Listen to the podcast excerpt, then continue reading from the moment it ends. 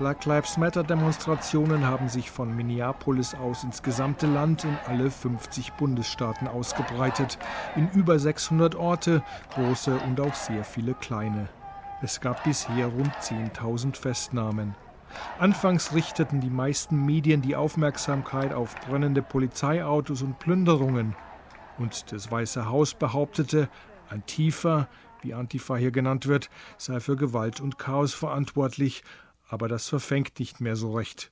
Die Demonstrationen reißen nicht ab, Tausende halten sich auch heute noch Nacht für Nacht nicht an die Ausgangssperren, obwohl die Polizei immer wieder mit brutaler Gewalt gegen friedliche Demonstranten losgeht.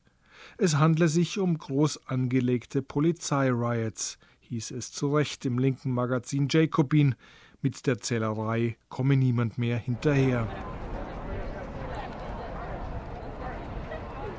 Es ist der sechste Tag gegen Polizeigewalt nach der Ermordung von George Floyd. Tag 6 heißt in New York ein Dutzend angekündigte Demonstrationen und Kundgebungen in allen fünf Stadtteilen. Die beiden Nächte davor waren in Manhattan und in Teilen der Bronx von Plünderern geprägt. Gut organisierte Gangs brachen im Windschatten der Protestdemos Dutzende von Luxusgeschäften, aber auch kleine Läden auf. Inzwischen ist die halbe Stadt im Erdgeschoss mit Sperrholz verbarrikadiert. Auch in der legendären Christopher Street im West Village, wo vor 51 Jahren die Cops die schwulen Kneipe Stonewall Inn gestürmt hatten. Die Aktion löste damals einen Aufstand aus, der fünf Tage und Nächte lang dauerte. Die Unterdrückten und Verprügelten nahmen nichts mehr hin. Es war der Auftakt für die Befreiungsbewegungen für Menschen aller Geschlechter und sexuellen Orientierungen. 51 Jahre später ist das Stonewall Inn auch heute wieder ein Mittelpunkt für radikale Proteste. Pride is a riot, heißt es auf einem Transparent über dem Eingang zum Stonewall. Daneben der Hashtag BLM für Black Lives Matter. Um 17 Uhr blockieren 2000 Menschen die Kreuzung vor dem Stonewall Inn. Eine Maske trägt jeder, diszipliniert wird Abstand voneinander gehalten. Viele halten selbstgemalte Schilder hoch. Fuck NYPD heißt es, auf anderen Black Lives Matter. Auch die Forderung Defund the Police findet sich mehrmals wieder. Das ist neu.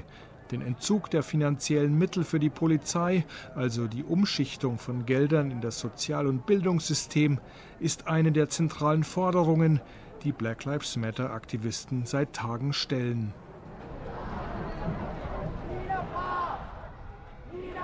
Weit vorne ruft jemand die Namen der jüngsten afroamerikanischen Opfer aus der Transgender-Gemeinde und die Menge wiederholt sie.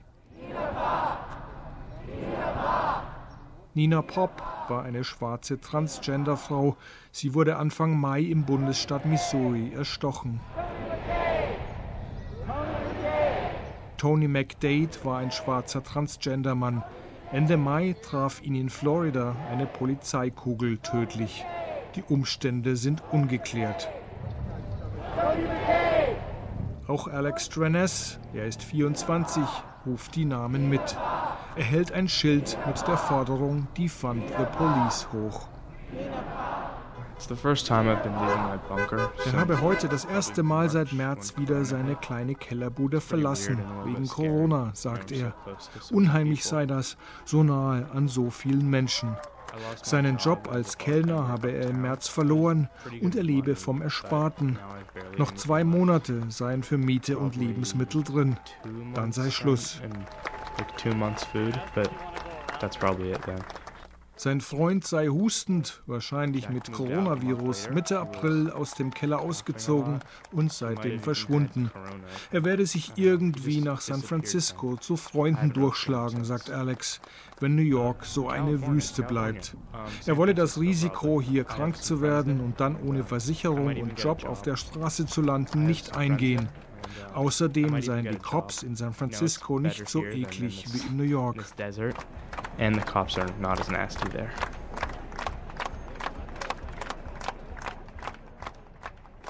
Inzwischen sind die ersten Cops zu sehen, denn die Kundgebung geht zu Ende und formiert sich zu einer Demonstration Richtung Norden nach Midtown Manhattan. Die meisten Cops stehen einigermaßen locker an einer Straßenseite und beobachten nur. Den Verkehr abzuriegeln brauchen sie nicht, denn die Avenues und Seitenstraßen werden in Manhattan seit Mitte März kaum mehr befahren.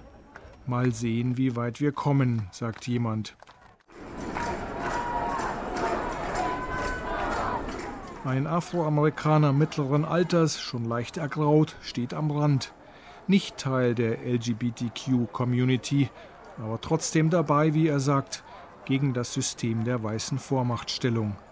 Die Ermordung von George Floyd habe bei ihm das Fass zum Überlaufen gebracht. Und bei vielen anderen auch, sagt er. Das erklärt die Heftigkeit und Unbeirrbarkeit, mit der Hunderttausende seit Tagen demonstrieren.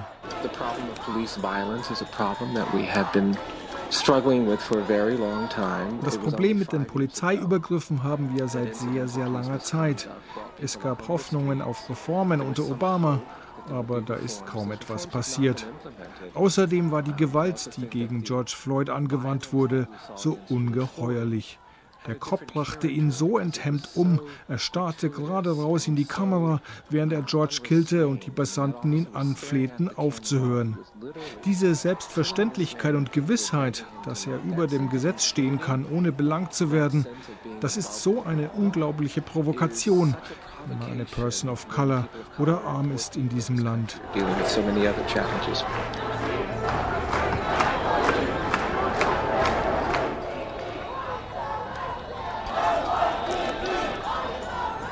Wenn sich auf der 7th Avenue Polizisten blicken lassen, ertönt der Chor How do you spell racist? NYPD.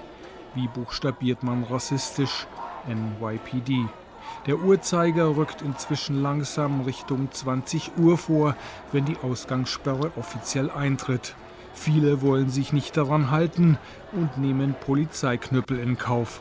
Konsens ist offenbar, wir nehmen das hier nicht mehr hin und gehen erst wieder nach Hause, wenn die Polizei radikalen Reformen unterzogen wird.